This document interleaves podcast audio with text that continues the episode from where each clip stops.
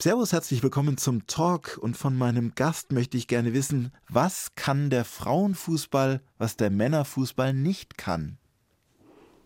Aktuell noch ein bisschen nahbarer sein. Also aktuell bis vor kurzem, weiß ich es jedenfalls aus meiner eigenen Erfahrung, konnte man noch mit Spielerinnen aus der Bundesliga direkt nach dem Spiel per Handy ein Interview führen. Das ginge, glaube ich, nicht bei den Männern. 1 zu 1, der Talk auf Bayern 2. Achim Bogdan im Gespräch mit Alina Schwärmer hat Ideen für eine bessere Fußballwelt. Nachzulesen in ihrem Buch Futopia. Jetzt erstmal Hallo nach Berlin. Hallo Alina Schwärmer. Hallo nach München. Wo sitzen Sie gerade? Was sehen Sie? Ich sehe ein Mikrofon vor mir und ein Gebäude rechts neben mir, wo so ein Baustellenplane dran ist. Und Sie also, haben schon gesagt, es regnet heute in Berlin. Es regnet heute, ja, ja. Also der, der Blick könnte besser sein, aber der Anlass ist ja schön. Was war denn das letzte Fußballspiel, das Sie sich angeschaut haben? Im Fernsehen oder in echt? Das Champions League-Finale der Frauen tatsächlich in Eindhoven. Also Wolfsburg gegen Barcelona. Ja, genau. Ähm, da war ich vor Ort, auch gar nicht nur beruflich. Ich habe auch was geschrieben, aber ich war mit Freunden vor Ort und wir haben noch so die letzten Karten bekommen, die im freien Verkauf waren und saßen ganz oben ähm, hinter so einer Säule. Also man hatte immer so eine kleine Strebe im Bild, aber es war cool. Es war eine geile Stimmung, es hat Spaß gemacht. Also das heißt, Sie sind ein Fußball-Nerd durch und durch, kann man das so sagen? Ich glaube, das war mal stärker oder schlimmer, wie man es nimmt, ähm, als es heute ist. Weil man sich ja schon, also wenn ich mich viel mit diesem Geschäft beschäftige, dann glaube ich, je mehr man mit den negativen Seiten in Berührung kommt, desto mehr entwickelt man auch eine gewisse Distanz irgendwann. Also ich schleppe nicht mehr die Bundesliga-Stecktabelle mit in Urlaub, wie ich das als Kind gemacht habe. Aber man wird es auch nicht los, die Liebe zum Fußball. Aber bei der Stecktabelle halt. ist ja eh immer alles rausgefallen. Immer, ja. Die Dinger ja. sind immer rausgepurzelt, die, die Vereinswappen. Es hat sowieso nicht funktioniert. Ja, dafür habe ich im Flieger mal Ari Hahn, glaube ich, getroffen, der zufällig da saß und dann meine Stecktabelle unterschrieben hat. Das war dann ziemlich cool wiederum. Ari Hahn ist ja. eine ganz tolle holländische Fußballtrainerlegende und Spielerlegende. Ja. Ari Hahn. Ja, also Fußball aus der jüngsten Zeit, der sie aber trotzdem elektrisiert hat. Es gab ja dann doch einige Dinge, die in letzter Zeit passiert sind, zum Beispiel das Bundesliga-Finale am Ende wie immer mit dem FC Bayern vorne. Mhm. Das war, das war was? War das was für Sie? Ja. Ich frage das ja sehr ungern als 60er-Fan. ja, ich beantworte es natürlich gerne als Bayern-Fan. Ähm, nee, ich hatte wieder Spaß. Also, was ich sonst gar nicht mehr so oft habe, wenn ich in Bundesliga gucke, weil es halt die letzten zehn Jahre relativ eindeutig war als Bayern-Fan. Aber ich habe die Schlusskonferenz gehört im Radio und zwar richtig geil. Und ich habe parallel Rosen geschnitten, glaube ich, im Garten und musste immer aufpassen, dass ich nicht so mich mit der Schere anfange zu schneiden, weil ich so nervös war. Und also das war toll und ich glaube, in dem Moment hat man auch gemerkt, was wir verpasst haben die letzten zehn Jahre. Also was man verpasst, wenn eine Meisterschaft ab dem zehnten Spieltag entschieden ist eigentlich. Also da geht einiges im Fußball. Man sollte das auch mal denjenigen erklären, die vielleicht jetzt auch zuhören und die mit Fußball nicht so viel zu tun haben. Es weckt natürlich enorme Emotionen. Also beispielsweise Heidenheim äh, ist jetzt in die Bundesliga aufgestiegen, kann man sich ja kaum vorstellen, und haben in der Nachspielzeit diesen Bundesliga-Aufstieg klargemacht, als die anderen schon gefeiert haben. Der HSV hat schon seinen Aufstieg gefeiert und dann kamen noch zwei Tore von Heidenheim in Regensburg. Das sind so Momente, die man, glaube ich, als Fußballfan wenn man denn Fan zum Beispiel jetzt von Heidenheim ist, einfach nicht vergisst. Ja, ich glaube, es ist so eine Erzählung, die einen immer wieder reinholt, wenn man sie gewohnt ist. Und ich glaube, der Unterschied ist, wenn man sich ein Stück weit davon distanziert hat, dass sie nicht mehr so lange nachwirkt. Also, dass ich nicht mehr anfange, zwei Tage nach dem Ereignis darüber nachzudenken, dass es nicht mehr so krass meine Stimmung beeinflusst. Aber in diesem Moment selber wird man wahnsinnig schnell sofort wieder reingezogen von dieser Erzähldynamik. Also man merkt schon, Sie sind ein sowohl Fan als auch eine analytische Beobachterin der ganzen Szene. Ähm, Sie arbeiten als unter anderem Sportreporterin und Fußballexpertin bei der Taz. Also was genau machen Sie da? Ich bin freie Journalistin, das heißt, ich schreibe unter anderem für die Taz mhm. und da unter anderem für die Sportredaktion. Und das heißt, mein Fokus ist eigentlich im Wesentlichen, ich sage immer, Fußball aus politischer und gesellschaftlicher Sicht. Also das heißt, ich mache auch Spielanalysen, ich fahre auch zu Großturnieren, aber es geht auch viel darum, was sagt der Fußball uns eigentlich über die Gesellschaft, in, die wir, in der wir leben und umgekehrt. Und so ein bisschen die Metaebene aufzumachen. Das macht immer sehr viel Spaß. Und es gibt ja Leute, die können sich gar nicht vorstellen, dass es eine Metaebene gibt beim Fußball. Die finden es einfach nur doof, dass da so ein paar Menschen irgendwie so im Schweinsleder hinterherrennen. Meinen Sie jetzt die Leute, die keinen Fußball gucken? Ja, Fußball, äh, Fußballhasser oder, oder Kritiker, Skeptikerinnen natürlich auch. Ja, ja, absolut. Ähm, das gibt's. Ich glaube, das ist weniger geworden in den letzten Jahrzehnten, weil Fußball einfach so ein wahnsinniges Mainstream-Event geworden ist und weil es auch in einem bestimmten Milieu schick geworden ist, Fußball gut zu finden. War ja früher nicht so. Also früher haben ja wahnsinnig viele Intellektuelle auf den Fußball rabgeguckt und so. Mein Opa hat, glaube ich, immer nach Spielenden gefragt, so, und hat irgendjemand gewonnen oder verloren? Das war seine Art Abschätzigkeit auszudrücken. Und das hat sich, glaube ich, verändert. Also es ist in bestimmten Milieus auch wahnsinnig hip geworden, irgendwie sich zumindest ein bisschen mit Fußball auszukennen. Ja, und noch zu Ihrer Person. Sie sind jetzt gerade wieder mal auf Heimaturlaub, leben aber im Moment, zumindest temporär, in Apulien, in Italien. Wie kommt das? Ähm, ich habe da ein Ferienhäuschen also ich bin ein Teil des Jahres dort und ein Teil des Jahres in Deutschland. Und ich war immer wahnsinnig gerne unterwegs. Ich fand es immer total wichtig, unterwegs seinen Horizont zu erweitern. Oder ich fand, dass man unterwegs wahnsinnig tolle Möglichkeiten hat, seinen Horizont zu erweitern, weil man mit Menschen ins Gespräch kommt, mit denen man das nie sonst vielleicht in Deutschland täte, in der Klassengesellschaft, sag ich jetzt mal. Und es hat mich sehr, sehr geprägt, unterwegs zu sein. Zu Gast bei Achim Bogdan. Alina Schwärmer. Homeoffice am Stiefelabsatz. Nämlich in Italien, aber im Moment ist sie uns aus Berlin zugeschaltet. Sie ist gerade auf Heimaturlaub. Alina Schwärmer, die unter anderem für die Taz schreibt und letztes Jahr auch ein Buch geschrieben hat und veröffentlicht hat, Futopia, Untertitel Ideen für eine bessere Fußballwelt. Was war denn die Grundidee, die zu diesem Buch geführt hat? Es hat mich geärgert, dass wir so wenig über Utopien sprechen im Fußball und dass wir wenig über Lösungen sprechen, weil ja sehr viele Leute rund um den Fußball und im Fußball sich wahnsinnig viel beschweren über die aktuelle Situation, aber es letztlich überhaupt keine ambitionierten Entwürfe gibt, wie Fußball anders funktionieren könnte. Und das heißt, dass wir immer, wenn wir versuchen, die Probleme zu lösen, gegen dieselben Mauern rennen, weil sie sehr oberflächlich versucht werden zu lösen. Also mit TV-Geldumverteilung oben an der Spitze bei den Männern und solchem Kram. Also es geht im Prinzip nur um eine äußere Wundversorgung und nicht um die Frage, ob man grundsätzlich was am Fußball ändern könnte oder sogar müsste. Äh, wie sind Sie das angegangen? Ist ja auch ein abstraktes Thema. Ich habe auch tatsächlich relativ lange gebraucht, um mich zu sortieren, wie ich das Buch schreiben wollte.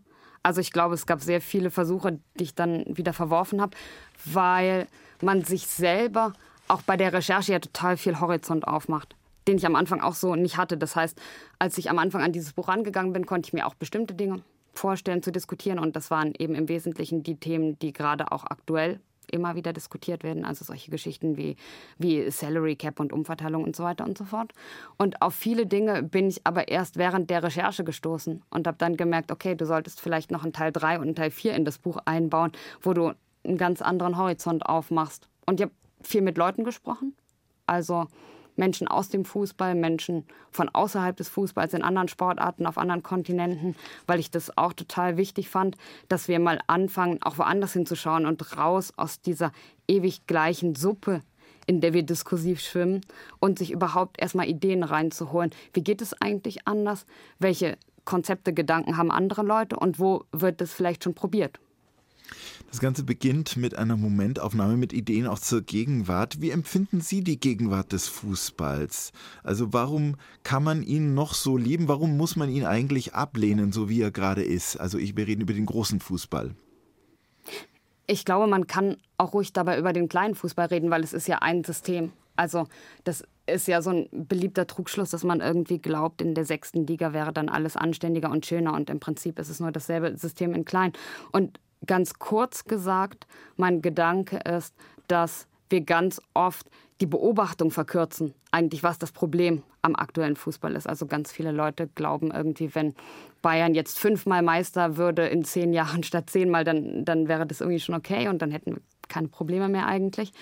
Und eigentlich geht es ja um ganz andere Dinge. Also zum Beispiel darum, dass ganz massiv unsere gesellschaftlichen Mittel in diesen Fußball verteilt werden. Das heißt, es sind nicht einfach irgendwelche abstrakten Gelder, die dahin fließen, sondern es sind entweder direkte Steuergelder oder unsere Gelder, die in Tickets und so weiter fließen oder Sponsoren, die bestimmte Schäden verursachen an Natur und Mensch und dann die Gewinne in den Fußball an die Spitze umverteilen. Das heißt, es ist eine ganz große Bewegung von gesellschaftlichen Mitteln in die privaten Taschen weniger, was wieder irgendwie zu, zu, Zerstörung führt, wenn, wenn die sich ihre Luxusjachten davon kaufen. Das heißt, das ist ein ganz, ganz strukturelles Problem. Und es ist halt ein Spiel, was nur Sieg und Niederlage kennt. Müsste man ja auch nicht so haben. Man könnte ja ähm, ganz andere Dinge spielen, für ganz andere Dinge belohnen. Man könnte sich ja mal wirklich Gedanken darüber machen, was ist denn wirklich eine gute Leistung eigentlich im Fußball? Ist es eine gute Leistung, wenn Man City mit all den Milliarden, die sie haben, die Champions League gewinnen? Ist es wirklich so überraschend und sollte man nicht vielleicht ganz andere Faktoren auch honorieren, sei es Nachhaltigkeit, sei es Breitensport, sei es gute Frauen- und Mädchenarbeit und so weiter und so fort? in den Tabellen zum Beispiel, oder ganz andere Spielsysteme machen. Und also kurz und gut, mein Ansatz war, das Ganze sehr systemisch anzugehen. Also nicht die Frage zu stellen, welches Pflaster können wir auf den Schienbeinbruch des Fußballs kleben, sondern die Frage zu stellen, an welchen Hebeln müssen wir ganz grundsätzlich und da spreche ich auch aus einer grundsätzlichen Kapitalismuskritik raus, ganz grundsätzlich gesellschaftlich, wirtschaftlich ansetzen, damit dieser Fußball besser funktioniert, als er aktuell tut, weil aktuell tut er es nicht.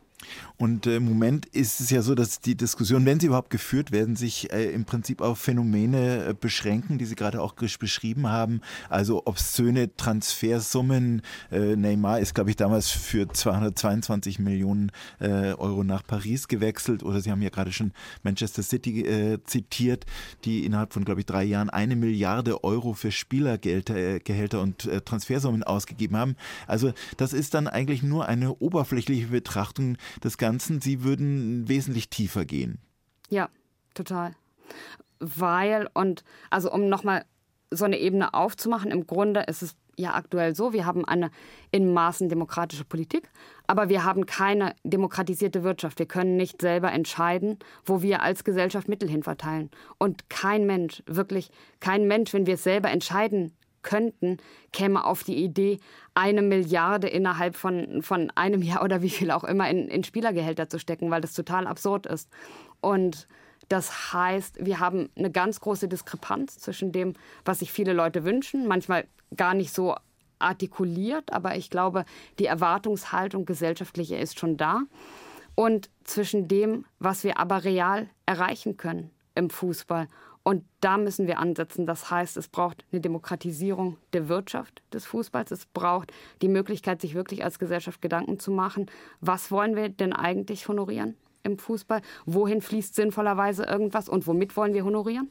Es muss ja auch nicht, nicht immer unbedingt Geld sein, weil Geld ja was ist, was viele Menschen wahnsinnig unter Druck setzt, was eigentlich überhaupt kein, naja, Konsumrechte sind halt oft keine besonders kluge Art zu honorieren auf einem endlichen Planeten noch viel weniger. Und das heißt irgendwie, unterhalb dieser oberflächlichen Problemanalyse gibt es ganz, ganz viele Schubladen in diesem Schrank, die wir überhaupt gar nicht aufmachen. Und wenn wir sie aber nicht selber aufmachen, wenn wir nicht selber anfangen, uns damit zu konfrontieren, dann können wir auch nicht anfangen, diese Probleme zu lösen damit es nicht zu abstrakt wird. Also es gibt ja, also Sie unterscheiden in Ihrem Buch auch Ideen für eine bessere Zukunft im selben System und Ideen für ein besseres System, was ja auch schon mal ganz interessant ist. Die meisten Leute verharren wahrscheinlich im jetzigen System und möchten einfach nur, dass innerhalb dieses bestehenden Systems sich was verbessert. Das reicht Ihnen aber nicht. Nein, wem würde das reichen? Dann ist es Nein. auch keine Utopie. also kleine Lösungen im System können ja durchaus auch eine Utopie sein. Wenn ich als Verein so und so viel Fahrradstände ans Stadion stelle, damit Leute eher mit dem Rad kommen, dann ist es auch eine coole Utopie. Aber wenn wir wirklich anfangen wollen, grundsätzlich Probleme zu lösen, dann führt es zu Frust, wenn wir immer nur über die Fahrradständer reden, weil dann das Gefühl entsteht, wir können ja gar nichts machen. Und es gibt aber total viele Alternativen und wir könnten total viel machen, aber wir sprechen nicht darüber. Und das ist das Problem. Also jetzt sage ich mal ein Beispiel. Sie sind großer Fan auch vom Frauenfußball, haben sich da auch sehr engagiert, selber gespielt früher. Ähm, jetzt steht die Frauenfußball-WM an in Australien und Neuseeland und die Spielorte sind also alle mehrere tausend Kilometer voneinander entfernt. Jetzt kann man sich vorstellen, was das für ein Tross ist von Menschen, die da erstmal da runterfliegen und dann dort hin und her fliegen. Also ökologisch gesehen zum Beispiel eine Katastrophe. Mhm. Oder? Ja. Was macht man? Ist es dann die Zeit der großen Turniere auch schon vorbei, äh, wo Fans dann auch zum Beispiel hinreisen? Ähm, oder was, was wäre Ihre Lösung für diese oder Ihre Idee für dieses Problem, das ökologische Problem mit dem Fußball? Die Frage nach den großen Turnieren ist ja eine ganz interessante, weil ich glaube, 70 Prozent im Schnitt der Emissionen rund um ein Sportereignis von reisenden Fans verursacht werden. Also das heißt, wir sprechen da noch nicht über die ökonomische Perspektive vorher, wir sprechen nicht darüber, wie die Sportartikel produziert werden und so weiter, sondern nur über das reine Spiel. Und ich denke, es gibt ganz coole Möglichkeiten, Dinge erstmal viel pragmatischer zu gestalten, indem ich zum Beispiel sage, es gibt ein festes Set an einer Handvoll Spielorten weltweit, wo wir Großturniere austragen. Jeder Kontinent bekommt eines von diesen Sets. Und dann kommen wir nicht in die Situation, ständig neue Stadien bauen zu müssen in irgendwelchen Ländern, die meistens ungenutzt nach, nach dem Turnier stehen bleiben. Weil so wir in haben, Katar. So wie in Katar. Ähm, und ja auch ganz vielen anderen Orten. Das wird immer so auf Katar reduziert. Aber das war in Brasilien auch so und das war in Südafrika auch so. Also das heißt, ähm, ein festes Setting zu haben, auch überhaupt den Wunsch, plurale Zentren auf der Welt zu schaffen des Sports, was ja im Moment nicht der Fall ist. Es ist ja wahnsinnig eurozentrisch immer noch, was stattfindet. Und was Fananreisen angeht, das ist tatsächlich eine gute Frage, ob das ökologisch in Zukunft sinnvoll ist. Also ich glaube, generell ist es total wichtig, viel mehr auf lokalen Sport zu gucken und viel mehr auf Breitensport zu gucken, weil die Art und Weise, wie wir das heute machen, so nicht mehr möglich sein wird. Und sei es, dass man dann sagt, okay, wir machen Großturniere nur noch alle sechs Jahre oder nur noch alle acht Jahre. Aber ich glaube, man muss das auch gar nicht so sehr sehen, dann als einen Verlust, sondern als eine Chance, den Fußball viel pluraler zu machen und viel coolere Sachen auch damit zu machen, weil das irgendwie so eine Gigantomanie des Kapitalismus ist, dass uns eingeredet wird, nur das Allergrößte ist irgendwie richtig geil und alles, wovon wir dann ein Stück runtergehen, das wäre irgendwie ein Rückschritt, statt, was es ja auch sein kann, den Fußball wieder näher zu den Menschen zu bringen. Wir reden heute über Fußball. Achim Bogdan am Mikrofon und aus Berlin zugeschaltet ist uns Alina Schwärmer, Fußballjournalistin, unter anderem für die Taz und auch Autorin, die schon mehrere Bücher geschrieben hat zum Fußball. Sie sind geboren 1991, waren also bei den ersten drei deutschen Weltmeistertiteln noch gar nicht auf der Welt.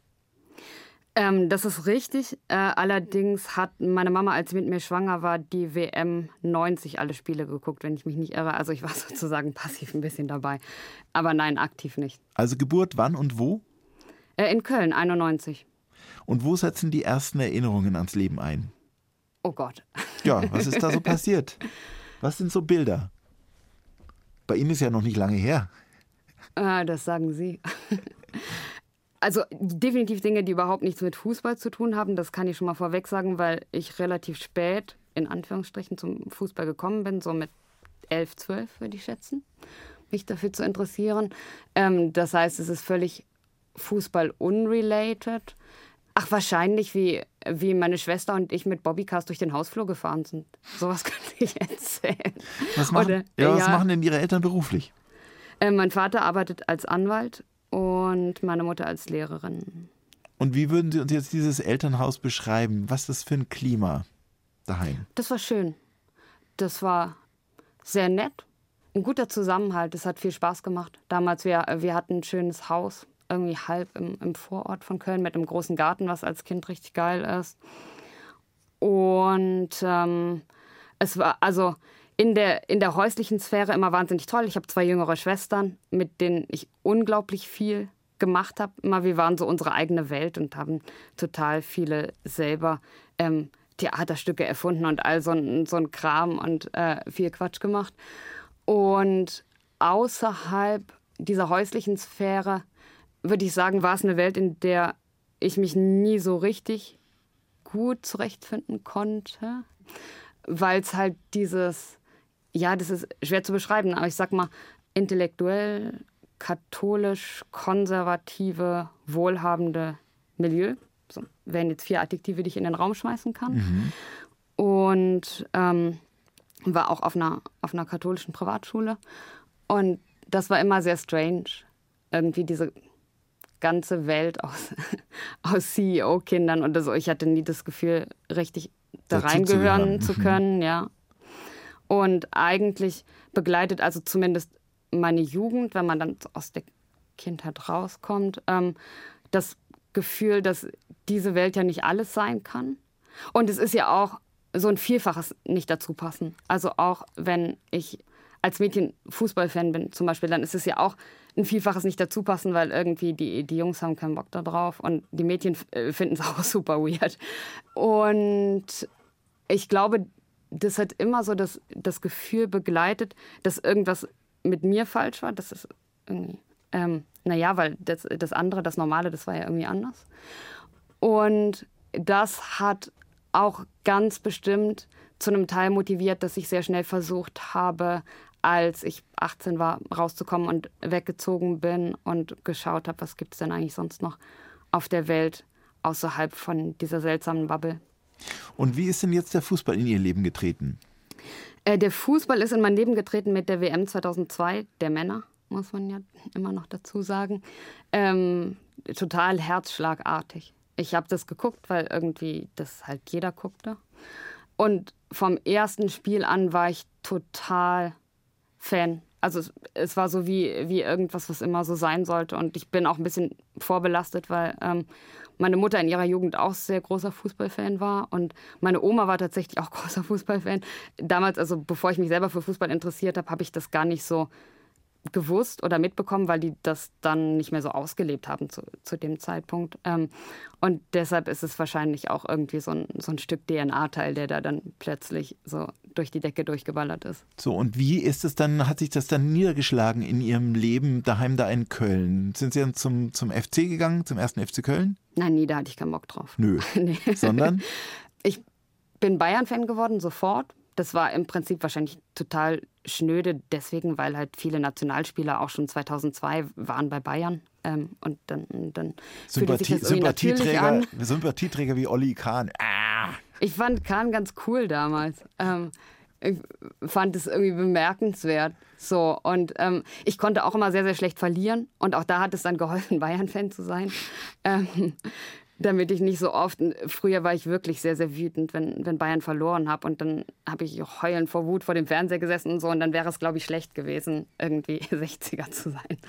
Und naja, das, das ist dann sehr, sehr schnell in, in ganz viele Richtungen eskaliert. Also ich hatte alle erdenklichen Abos von Fußballzeitschriften. Ich hatte die Bravo Sport abonniert, das FC Bayern Fanmagazin ach, bestimmt noch irgendwas anderes habe ich gelesen, Sportbild und später Elf Freunde Abo hatte ich auch, das ganze Zeug irgendwie. Ich habe selber dann über die Spiele geschrieben in so eine Art von Notizheftchen, also sozusagen so eine, so eine eigene handschriftliche FC Bayern Zeitung gemacht, die sehr parteiisch war. Haben Sie die auch irgendwie kopiert und verteilt oder war die bloß für sich? Die war nur für mich. Ah ja. ja, ja. Also Auflage 1. Ja. Ist ja auch schon mal ein Anfang für eine Karriere als Sportjournalistin. Ja, ich habe sehr sorgfältig Bilder ausgeschnitten aus den Zeitungen und dann da reingeklebt und so, damit es irgendwie gut aussah. Ähm, ja, also eine Zeit lang, ich würde sagen, so, so sechs Jahre vielleicht ungefähr, gab es eigentlich nur, nein, nicht nur Fußball in meinem Leben wäre falsch, aber der Fußball war sehr dominant. Und entweder man hat Fußball gespielt oder über Fußball geredet oder Fußball gelesen oder Fußball geguckt. Und dann haben Sie aber auch selber gespielt. Sie wurden ja. aktiv. Wo denn? Erst beim ersten KFFC. Das war so ein reiner Frauenverein in Köln. Und dann haben die sich aufgelöst und dann sind wir zu Germania Zündorf rüber, was glaube ich, ungefähr so provinziell ist, wie es klingt. Aber es war total schön. Also wir haben dauernd verloren irgendwie und es waren ja auch noch die frühen Zeiten des Frauen- und Mädchenfußballs. Wir hatten ganz oft zu wenige Spielerinnen und sind dann teilweise in Unterzahl schon angetreten und es war irgendwie ziemlich ersichtlich, dass da jetzt nicht die große Laufbahn draus wird. Aber es hat total Spaß gemacht. Also, und das hat ja, diese, diese Liebe zum Fußball kam ja dann später auf, aber erst nach dem Studium. Als Sie Abitur gemacht haben, was haben Sie dann gedacht, was aus Ihnen mal wird? Ich glaube, ich habe nichts groß gedacht. Ich wollte immer Schriftstellerin werden. Ähm, ich wollte immer schreiben, aber der Sport hat da gar keine Rolle gespielt eigentlich. Ich wollte von klein an immer schreiben, weil ich wusste, dass ich das ganz gut konnte. Und in den Sport bin ich eigentlich sehr zufällig dann beruflich gerutscht. Das äh, war überhaupt nicht geplant oder gedacht. Eine Stunde, zwei Menschen im Gespräch auf Bayern 2. Achim Bogdan trifft Alina Schwärmer, berichtet für die Taz von der Fußball-WM. und ist uns aus Berlin zugeschaltet. Wir haben gerade über ihr Studium geredet, damals in Dortmund. Das war also Journalismus und Geschichte. Und Geschichte. Mit äh, ja, guten und schlechten Momenten. Was hat dieses Studium mit Ihnen gemacht? Das Studium gar nicht so viel, glaube ich. Ich halte es für relativ unsinnig, dass Menschen, die Journalistik machen wollen, Journalistik studieren. Weil ich glaube, am besten lernt man eigentlich, indem man es macht und indem man mit Menschen spricht und indem man da reinrutscht. Und in dem Moment, als ich das studiert habe, hatte ich auch gar nicht so die Zielsetzung, Journalistin zu sein. Das war mir eigentlich, ich hatte keine persönliche Bindung dazu, weil in den Lokalzeitungen, wo ich vorher gearbeitet hatte bis, bis dato, ich immer auch gemerkt habe, das passt nicht so ganz richtig. Und ich konnte mir gar nicht vorstellen, dass es anders sein könnte. Und der Punkt kam erst, als ich ein Praktikum gemacht habe, relativ zufällig in der Taz in Berlin in der Sportredaktion. Das war der Punkt, wo ich gemerkt habe, okay, so kann man ja auch berichten und es kann auch richtig cool sein. Und bis dahin vom Studium war ich eher enttäuscht. Ich habe nicht das Gefühl gehabt, abgesehen von diesem Auslandssemester und dem, dem Volontariat, was irgendwie mit eingeschlossen war, dass mir das Studieren an sich viel gegeben hätte. Also das heißt, geben Sie mal ein Beispiel. Äh, vorher für irgendwelche Lokalzeitungen geschrieben über was beispielsweise? Ach du lieber Gott. Ähm, das waren diese klassischen Ortstermine in Köln, wo man dann hingeschickt wurde. Also auch keine Möglichkeit, irgendwie sich ein Thema selber auszusuchen, sondern dann gesagt wurde, hier ist das und das Konzert, was stattfindet, oder hier wurden neue Kirchenfenster eingesetzt. Oder es gab auch, glaube ich, den klassischen Kaninchenzüchterverein, wo ich nie war, aber also solche Dinge eben. Und bei der Taz? Naja, bei der Taz, also was, worum es mir vor allen Dingen ging, und das sind gar nicht so sehr nur die Themensetzung, sondern die Möglichkeit, auf eine bestimmte analysierende Art und Weise zu berichten. Und das war ähm, in Lokalblättern so nicht möglich, weil das immer empfunden wurde als irgendwie anstößig, als zu viel Meinung da drin ähm, obwohl ja natürlich jeder Mensch, der berichtet, mit einer bestimmten Linse auf das guckt, was er berichtet. Und gerade die Leute, die von sich behaupten, sie wären neutral, sind meistens die, die überhaupt nicht neutral sind. Also es geht ja auch gar nicht. Und bei der Taz die Möglichkeit zu haben, die Freiheit zu machen, wahnsinnig viele Dinge zu tun an Geschichten, an Recherchen. Also alleine schon, ich bringe mal ein Beispiel von der letzten Männer-EM, die ich begleitet habe, wo ich gesagt habe, ich fahre nicht dem deutschen Team hinterher, sondern ich mache eine Reise von äh, Baku, Aserbaidschan, ähm, nach London und erzähle von dort Geschichten und beim ersten Spiel habe ich vor allen Dingen von außerhalb des, äh, des Stadions erzählt, irgendwie was, was die Putzfrauen dort machten und so weiter. Und auch Länder besucht, in denen gar keine Spiele ausgetragen wurden. Also Nordmazedonien zum Beispiel, die ja das erste Mal dabei waren. Und es war total faszinierend, diese gesellschaftlichen Geschichten zu machen. Und ich weiß nicht, bei wie vielen anderen Blättern so ein, so ein eigener Blick möglich wäre. Und Sie waren da, denke ich, auch unterwegs mit einem ganz ungewöhnlichen Gefährt. Äh, ist das richtig? Nein, da, da war ich nicht. Das fährt viel zu langsam dafür. Also das ungewöhnliche Gefährt, mein ausgebauter Militär-LKW, ähm, fährt so maximal 60, 70, wenn es den Berg runtergeht. Okay, da wäre ähm, die EM schon rum gewesen, richtig. bevor sie überhaupt irgendwie äh, nur den Balkan erreicht hätten. Richtig. Und man darf nicht vergessen, es war Corona zu der Zeit. Also ich hatte eigentlich geplant, tatsächlich alles mit ÖPNV zu machen von oder mit, mit Zug eben von Baku bis London. Ähm, das ging auch, das kann man machen in vier Wochen, das ist anspruchsvoll, aber das geht. Ähm, aber äh, dann war, war, Corona und alle Grenzen waren geschlossen und so weiter und dann ähm, ist das irgendwie so hinten runtergefallen. Aber das ist natürlich auch ein Teil dieses speziellen Blicks, dass etwas andere Reisen, dass wir immer, wenn ich für die Taz zu Großereignissen fahre, alles, was geht, ähm, mit mit Zug machen. Und wenn andere Leute fliegen, dann nimmt man eben die, die langsamere Variante und das ist dann sowohl ökologisch als auch trifft man total interessante Leute oft. Oder eben diesen alten, Sie haben ihn schon erwähnt, diesen Militärlaster, ich glaube ein österreichischer Militärlaster. Steyr, Schweizer, Schweizer. Oder Schweizer, ein mhm. Steyr-Puch, jedenfalls vom Fabrikat. Ich habe Bilder gesehen, also mhm. der ist so in so beigefarben gestrichen, ist wirklich offensichtlich sehr alt, hat hinten so eine Art Kasten oben drauf. Ja. Und das ist bei Ihnen auch so eine Art mobiles äh, Büro, Schlafzimmer. Ähm, wie, wie können Sie uns das beschreiben? Genau, man kann von da auch arbeiten. Das haben wir auch eine Zeit lang gemacht. Also waren mit dem Wagen unterwegs ähm, in Europa und auch längere Zeit in Marokko.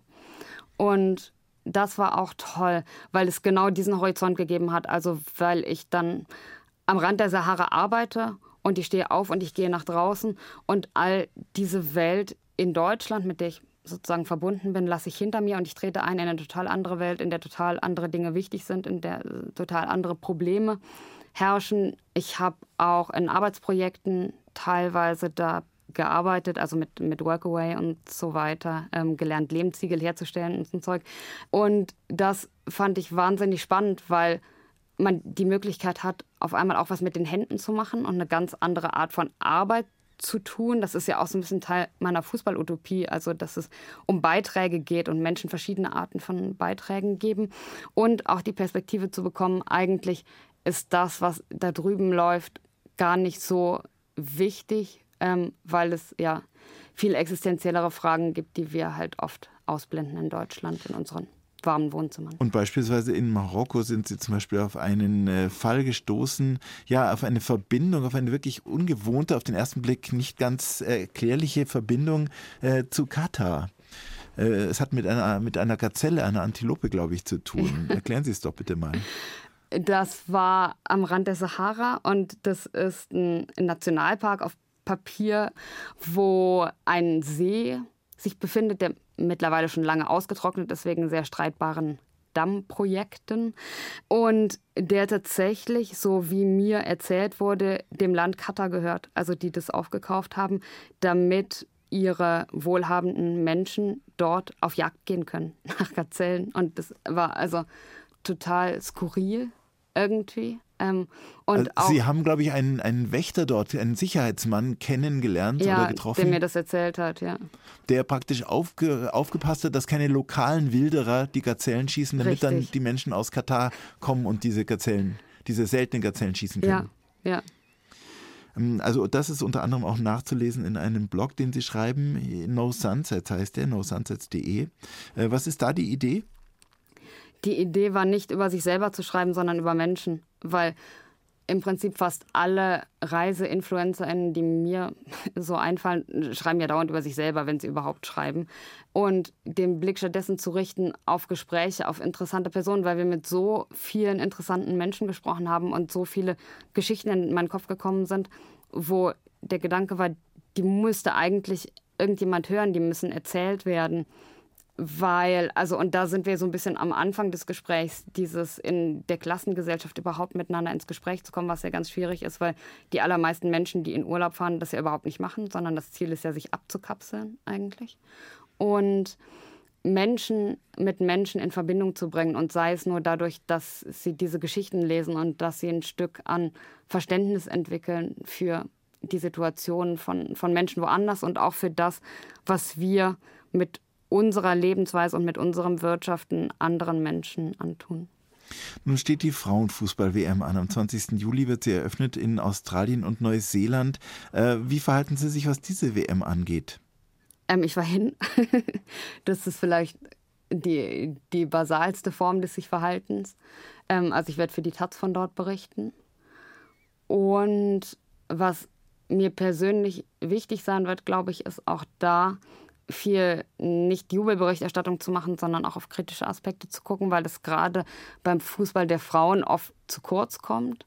Das sehr stark gehypt wird aus so einem wohlwollenden Blickwinkel eigentlich raus. Wir wollen jetzt den Frauen auch mal was Gutes tun und wir wollen jetzt zeigen, wie toll das da alles ist. Aber auch darüber zu sprechen, was problematisch ist an der Entwicklung, die da gerade passiert, also dieses Angleichen an, an dieselben Verhältnissen und so weiter. Und auch vielleicht ein paar Geschichten zu machen über ähm, problematische Aspekte des Gastgebers Australien, das finde ich auch immer sehr spannend, weil wir auch da dazu neigen, die Welt sehr polar zu betrachten. Also Katar böse, Australien gut oder so. Und das ist, glaube ich, eine ziemlich unterkomplexe Kapitalismusanalyse. Und ähm, ich hoffe, ein paar schöne Sachen schreiben zu können. Ne? 1 zu 1 der Talk ist hier und wir gehen in die Schlussrunde mit unserem heutigen Gast Alina Schwärmer, Journalistin, Sportjournalistin, Fußballexpertin, die unter anderem für die Taz schreibt und auch Bücher schreibt zum Thema. Was treibt Sie an bei Ihrer Arbeit, Frau Schwärmer? Lösungen präsentieren zu wollen, aktuell. Das ist was, was ich wichtig finde. Also Menschen die Möglichkeit zu geben, für sich selber sich erstmal zu bilden. Ich glaube, in dem Sinne hat Journalismus vielleicht auch sowas von einem großen Klassenzimmer, also irgendwie einem, wo, naja, man im Gegensatz zur Lehrkraft selber bestimmen kann, worum es geht und äh, wo die Gruppe, die, die das liest, eben dann eher bei, äh, bei 20.000 ist als, als bei 30. Ähm, also das heißt, die Möglichkeit, gute Bildung zu betreiben, finde ich wichtig. Die Möglichkeit, sich selber überhaupt erstmal weiterzubilden. Ich finde das immer total faszinierend bei jeder Recherche, wie viel ich erstmal lerne, bevor ich das ja weiter transportiere und wie oft Annahmen, mit denen ich da reingehe, dann selber umgeschmissen werden. Und ich merke, ah ja, da gibt es ja noch ein zweites Level und ein drittes Level, was mir überhaupt nicht bewusst war. Oder äh, vielleicht ist die Geschichte ganz anders, als ich sie mir am Anfang vorgestellt habe. Das heißt, man erweitert den eigenen Horizont und dann erweitert man im besseren Falle den Horizont von anderen Menschen. Auch die Möglichkeit, Menschen unter Druck zu setzen, die, die Scheiße bauen, grob gesagt. Ähm, Durch Investigativjournalismus? Ja, ich weiß jetzt nicht, inwiefern Sportjournalismus, also es gibt natürlich tolle Investigativrecherchen. Ich weiß jetzt nicht, ähm, wie investigativ das wirklich ist, wenn ich von sehr ungleichen Machtverhältnissen zum Beispiel zwischen Männer- und Frauenteam innerhalb eines Vereins und Diskriminierung und so weiter berichte. Ähm, aber natürlich ist es schon dann ein Stück weit eine, eine, investigative Recherche. Das heißt, den klassischen Gedanken, Missstände zu transportieren, Druck auszuüben und letztlich Menschen zu bemächtigen, Dinge besser zu machen. Das finde ich gut. Als jemand, wir haben es ja in dieser Stunde auch gehört, als jemand, der den Fußball einerseits sehr liebt, und zwar seit Jugendtagen, aber andererseits natürlich auch all die Kritikpunkte und Defizite erkennt, die da im Fußball äh, sind. Wie geht es Ihnen mit diesem Zwiespalt, über den Sie ja auch berichten? Wie geht es Ihnen überhaupt mit dem Fußball noch als Leidenschaft? Ich glaube, der Zwiespalt ist ein Zwiespalt, den wir in Bezug auf die ganze Welt erleben, wenn man mit offenen Augen durch die Gegend geht. Also da ist es ja auch so im Grunde, dass das Leben total schön ist, aber gleichzeitig passiert so viel Schreckliches. Und das ist, glaube ich, nicht voneinander zu trennen und das ist auch irgendwie okay so. Also deshalb bin ich auch totale Gegnerin von dieser These, die ja ganz viele Leute haben, so man muss jetzt endlich mal abwandern aus dem Fußball und dann werden die schon merken, dass sie jetzt einen Schuss vor den Bug gekriegt haben und dann wird es schon besser werden, weil das wird es natürlich nicht. Und man verbessert Dinge auf der Welt und im Leben auch nicht indem man sich abwendet, sondern indem man im Gegenteil immer mehr hinschaut. Und das ist, glaube ich, der Schluss, den ich für mich daraus gezogen habe. Also ich werde nie vollkommen weggehen vom Fußball. Dafür sind, glaube ich, auch zu viele Gefühle und Emotionen damit verbunden. Und das muss man aber ja auch nicht, weil es gibt tausend Möglichkeiten und ich erzähle das auch ganz basal in meinem Buch mit Spielformen, den Fußball anders zu spielen oder Formen, den ganz anders zu strukturieren, anstatt in, in Ligaform. Das heißt, es gibt ganz viele Möglichkeiten, das viel besser und schöner zu machen und statt irgendwas wegzuwerfen, was wir lieben, sollten wir doch versuchen, das besser zu machen. Sie beschreiben auch in Ihrem Buch, Fußball gab es ja schon viel, viel länger als den organisierten Fußball mit den Regeln. Leute haben ja schon immer gegen irgendeinen, äh, was weiß ich, gegen einen gefüllten Strumpf oder sonst was oder eine Dose gekickt. Also das ist ja eine ganz alte Sportart, die ja früher auch ohne Tabellen gespielt wurde. Ist sowas in Ihrer Utopie, in Ihren Vorstellungen möglich, dass wir irgendwann mal einen Fußball haben, wo es dann nicht mehr um Sieg oder Niederlage geht, sondern um die Ästhetik des Spiels beispielsweise? Ich glaube, es wird absolut passieren. Ich glaube, es wird alles passieren, was man sich vorstellen kann und noch viel mehr. Weil wenn man auf die Geschichte des Fußballs guckt und auf all die verschiedenen Formen, die praktiziert worden sind, sei es von südostasiatischen Koop-Spielen bis hin zu diesen Adelssportarten, wo es darum ging, möglichst nicht zu schwitzen und möglichst elegante Bewegungen auszuführen und so weiter. Es ist so viel gemacht worden, was wir vergessen, wenn Verbände da sind und ihr Narrativ durchdrücken von wegen, so ist es immer gewesen, weil natürlich ist es nicht immer so gewesen und es wird auch nicht immer so sein. Es wird sich wahnsinnig viel verändern und ich glaube, deshalb kann das total ermutigend sein, auch auf die Vergangenheit zu gucken und zu sehen, was alles schon da gewesen ist und was eigentlich alles da sein kann. Und das ist so ein bisschen auch eine Utopie von mir, dieses angesprochene, also statt dieses Pyramidensystems, was wir aktuell haben, verschiedene Galaxien zu haben, die gleichberechtigt nebeneinander existieren, wo Breitensport genauso finanziert wird wie Spitzensport und wo wir ganz verschiedene Formen von Fußball spielen, kooperativen oder auch welchen, wo es um Sieg und Niederlage geht und wo sich jeder Mensch willkommen fühlen kann und wo das honoriert wird, was wirklich im sozialen, im ökologischen, im geistigen Sinne eine gute Leistung ist für die Gesellschaft und nicht wie aktuell, wo das honoriert wird, wer irgendwie den dicksten Investor findet. Das war unser heutiger Gast, die Berliner Autorin und Sportjournalistin Alina Schwärmer, die unter anderem für die Taz schreibt. Ihr jüngstes Buch Futopia ist beim Werkstattverlag Göttingen erschienen. Danke, dass Sie bei uns waren hier in 1 zu 1 der Talk. Ja, vielen lieben Dank für die Einladung. Das Gespräch mit Alina Schwärmer gibt es zum Nachhören in der ARD Audiothek. Dort gibt es auch die Bergfreundinnen, Kadi, Toni und Kati, die uns Berge und Alpinismus aus weiblichem Blickwinkel präsentieren. Wie gesagt, in der ARD Audiothek und überall da, wo es Podcasts gibt. Und Ihnen, liebe Hörerinnen und Hörer, wünsche ich jetzt noch einen schönen Abend. Ihr Achim Bogdan.